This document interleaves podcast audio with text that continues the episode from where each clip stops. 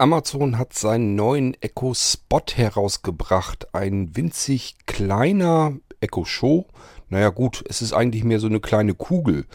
Soll ein Radiowecker sein. Sozusagen soll man sich neben das Bett stellen und dann hat man einen kleinen Wecker. Da ist ein Display halt drin und äh, da kann unter anderem eben die Uhrzeit dargestellt werden, aber natürlich auch, wenn man Musik spielt, wird das Albumcover und so weiter angezeigt.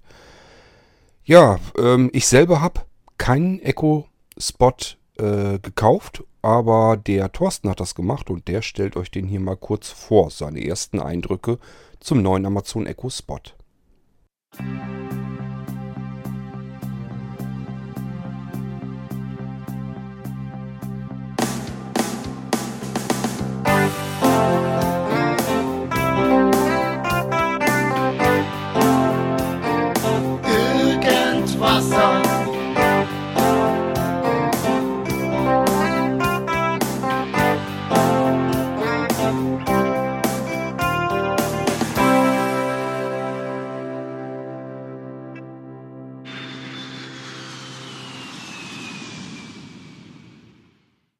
Moin Kurt, mal wieder der Thorsten hier, damit es mal wieder was für eine U-Folge gibt. Äh, ich spiele ja gerne mit diversen Echos äh, und jetzt gibt es den Spot neu und weil ich ein Spielkind bin, habe ich mir natürlich einen Spot bestellt.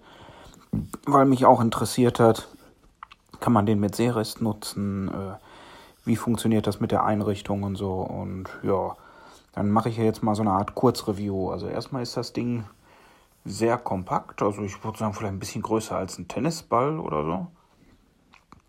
Klang ist ein bisschen besser als der Klang vom Dot und hat halt auch wie der Dot einen Anschluss für einen Klinken, kann äh, Bluetooth, äh, kann man also mit anderen Lautsprechern koppeln. Äh, Einrichtung war jetzt zuerst sehr frickelig, weil das Ding hat wie iPhones so ein, ach, wie heißt das nochmal? Adaptive Helligkeit heißt das, glaube ich, dass er sich ans Umgebungslicht anpasst. Und das steht ziemlich aggressiv. Also der schaltet dann teilweise runter auf fast für mich nicht mehr sichtbar, dass überhaupt das Display noch an ist. Bis ich dann während der Einrichtung erstmal rausgefunden habe, wie ich von da aus in die Einstellung komme und die Helligkeit hochdrehe, äh, habe ich schon einen halben Krampf gekriegt, aber danach geht es eigentlich recht gut. Dann gibt's auf dem Echo, das gibt's vermutlich auch auf dem Show und ach was weiß ich, äh, vielleicht ist das auch äh, auf diversen Kindles drauf, keine Ahnung. Das nennt sich Voice View, ist eigentlich relativ ähnlich zu, zu äh, VoiceOver und funktioniert eigentlich auch ziemlich gut. Also ich kann jetzt, sagen wir mal, 80, 90 Prozent kann ich so bedienen und hin und wieder gibt's mal was, wo man sich dann Voice View einschaltet. Zoom kann das Ding auch ich finde es halt schön bei Hörbüchern oder irgendwas, du hast normal diese Play-Pause-Controls, du kriegst Liedtitel angezeigt, du hast so einen Slider, mit dem du dann äh, in der Folge hin und her springen kannst und was man halt so einfache Funktionen an einem Display machen kann. Also ist schon nicht übel.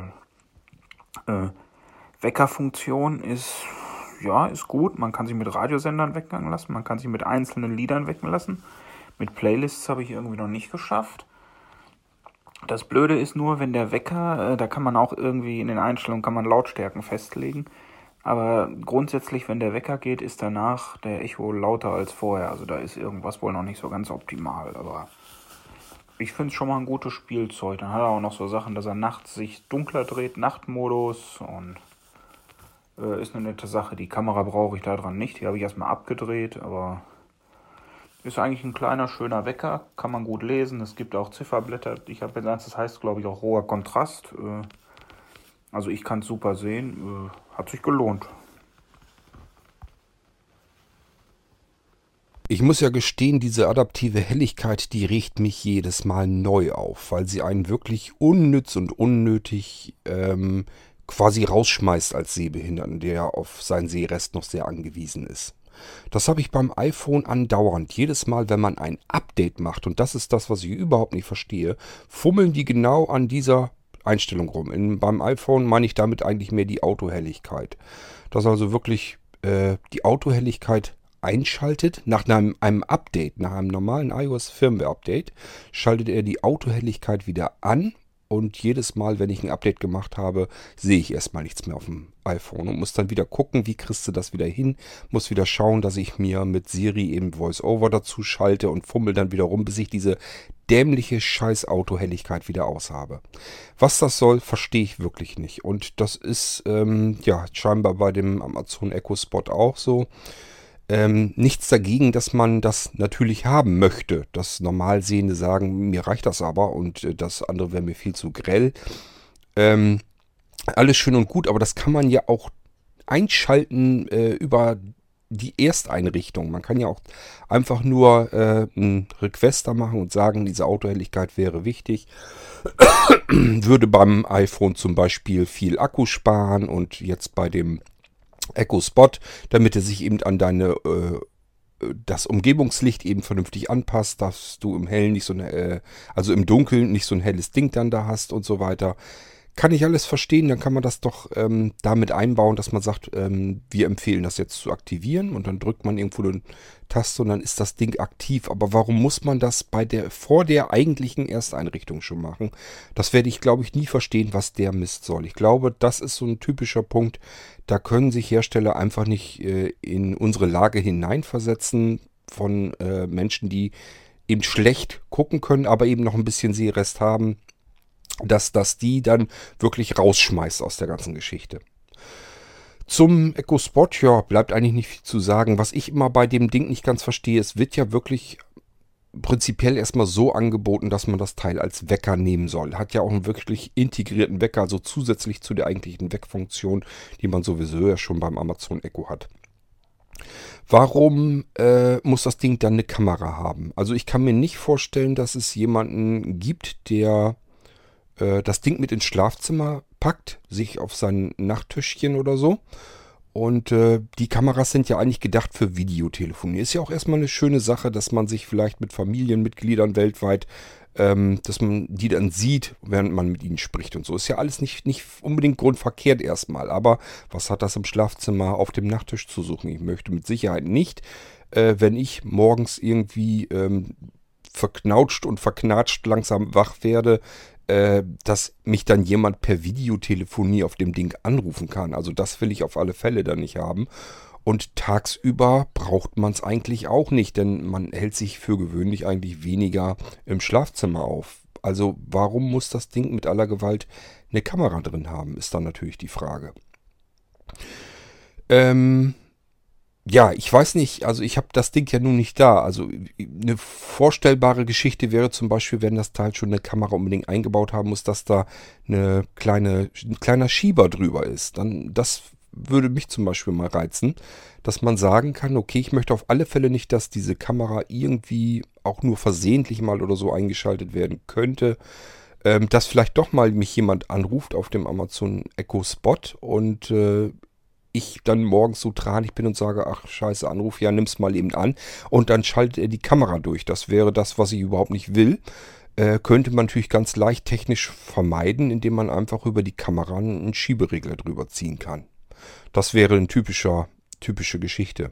Ich kenne das, wenn ich hier gebrauchte Notebooks bekomme. Da sind genug Leute dazwischen, die ähm, kleben die Kamera ab. Da kleben die irgendwas drüber. Ich habe also auch schon regelrecht Heftpflaster da drüber kleben sehen. Äh, es gibt also noch mehr Menschen, denen das unbehaglich ist, dass da irgendwo eine Kamera auf sie gerichtet ist, wo sie nicht hundertprozentig sicher sein können, geht das Ding nun an oder ist es aus oder was passiert da genau mit. Und ich denke mal, das könnte man eigentlich ganz leicht ähm, verhindern, indem man da einfach einen kleinen äh, Schieber drüber ziehen kann.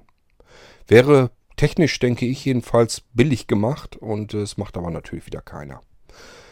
Gut, aber äh, der Thorsten hat auch noch einen Nachtrag. Das heißt, das waren jetzt so seine ersten Eindrücke und er hat da noch ein bisschen was äh, beigefügt. Das, ich habe also noch einen Audiobeitrag von Thorsten und den hören wir uns natürlich auch noch eben an. Äh, ich bin's nochmal, Thorsten. Noch ein kleiner Nachtrag zum Spot. Die Alexa-App ist ja jetzt nicht so das Beste, was es. Äh, scheiße, jetzt geht sie schon wieder an was man irgendwie äh, benutzen kann. Die, die, ist ja an sich so ein bisschen hakelig und mit VoiceOver macht sie noch mehr lustige Sachen, die sie nicht machen soll oder macht mal gar nichts. Du hattest mir ja mal den Tipp gegeben, auf dem iPad würde sie besser funktionieren, tut sie auch. Aber mit dem Spot oder vermutlich auch mit äh, dem Echo Show ist das Gute, man kann einen Großteil von dem, was die App kann, kann man direkt am Gerät machen, kann sich also den Umweg über die etwas blöd programmierte App sparen. Das kann vielleicht auch den ein oder anderen dazu bewegen, sich so ein Ding zu kaufen oder halt nicht. Äh, ciao. Ja, Thorsten, sie ging an. Nicht nur bei dir, auch bei mir. Du hast das böse Wort wieder laut gesagt. Das soll man nicht tun. Nun gut, ähm, ja, ich danke dir für deine ersten Eindrücke zum Echo Spot. Ähm, ist kein Gerät, was mich persönlich irgendwie reizt. Ich weiß schlicht und ergreifend gar nicht, was ich damit sollte. Also, ähm, ja, Schlafzimmer, Wecker, vorstellbar wäre es. Aber es geht ehrlich gesagt so, wie ich es jetzt habe, auch. Also, ich brauche das Ding ehrlich gesagt ganz einfach nicht. Ähm, vom Klang her, du sagst ja selber, das ist ein bisschen besser als ein Echo Dot. Und, ähm, tja, äh, das reicht mir einfach nicht. Also nur um das Display zu haben, wo ich vielleicht irgendwie zwischendurch dann doch mal drauf gucken würde. Ich weiß es noch nicht. Kann sein, dass ich mir auch irgendwann mal sage, wenn das Teil irgendwie besonders günstig ist oder so, ich sage, ach scheiße, was probierst du mal aus oder so. Aber ich weiß noch nicht, ob ich das unbedingt als Wecker oder so haben wollte im Schlafzimmer. Nun gut, aber trotzdem schönen Dank für deine Eindrücke zum äh, Amazon Echo Spot. Und damit schmeiße ich euch auch hier wieder aus dem Podcast raus. Wir hören uns sicherlich irgendwann dann bald wieder. Macht's gut, bis dahin. Tschüss, sagt euer König Kurt.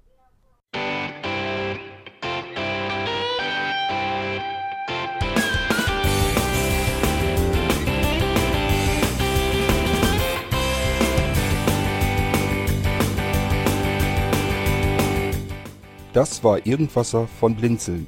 Wenn du uns kontaktieren möchtest, dann kannst du das gerne tun per E-Mail an podcast.blinzeln.org oder über unser Kontaktformular www.blinzeln.org. Blinzeln schreibt man in unserem Fall immer mit einem D in der Mitte. Wenn du möchtest, kannst du uns sehr gerne auch einen Audiobeitrag auf unseren Podcast Anrufbeantworter sprechen. Der hat in Deutschland die Telefonnummer 05165 439 461. Und wenn du uns aus dem Ausland anrufen möchtest, dann ersetze einfach die erste 0 gegen die 0049 für Deutschland. Wir bedanken uns für dein Interesse und freuen uns schon darauf, wenn du auch beim nächsten Mal wieder mit dabei bist.